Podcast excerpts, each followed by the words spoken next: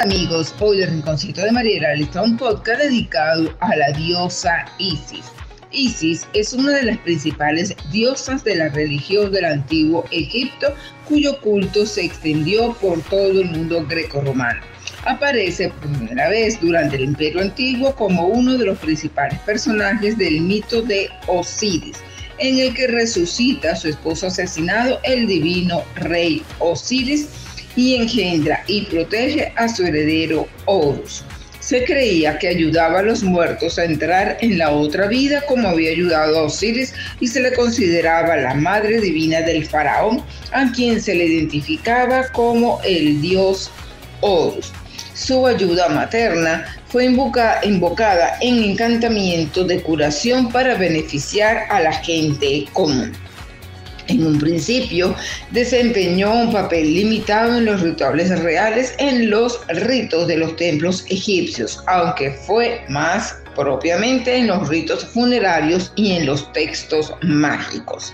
Por lo general, el arte la retrataba como una mujer que lucía en su cabeza un jeroglífico en forma de trono.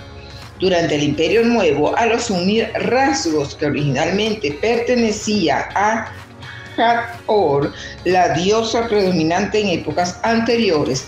Isis llegó a ser retratada en el tocado de Hathor, un disco solar entre los cuernos de una vaca.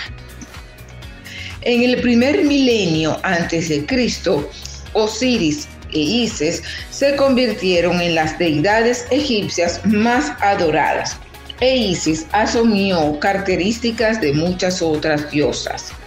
Las gobernantes de Egipto y su vecino del sur, Nubia, comenzaron a construir templos dedicados principalmente a, Isis y su templo en Faile. Era un centro religioso para egipcios y nubios por igual.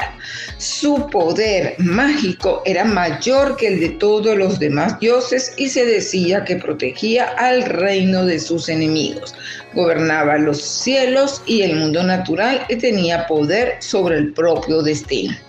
Durante el imperio helenístico, cuando Egipto fue gobernado y colonizado por los griegos, era adorada por los griegos y los egipcios, junto con un nuevo dios, Serapis.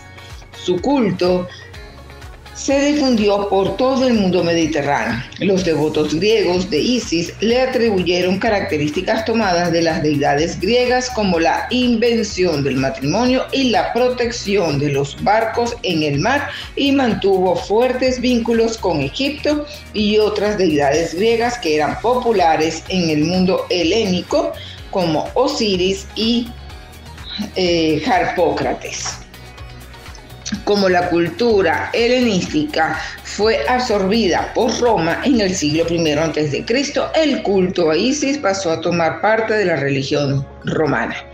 Sus devotos constituían una pequeña proporción de la población del Imperio Romano, pero se encontraban en todo su territorio. Sus seguidores desarrollaron fiestas propias como la Navigium y Sidis, así como ceremonias de iniciación parecidas a las de cultos mistéricos grecorromanos. Algunos de sus devotos decían que abarcaba todos los poderes divinos femeninos del mundo. Su culto terminó con el ascenso del cristianismo en los siglos IV y V después de Cristo y puede haber influido en las creencias y prácticas cristianas como la veneración a María, pero la evidencia de esta influencia es ambigua y a menudo controvertida. Isis sigue manifestándose en la cultura occidental, particularmente en el esoterismo y el neopaganismo, a menudo como personificación de la naturaleza o como el aspecto de la divinidad.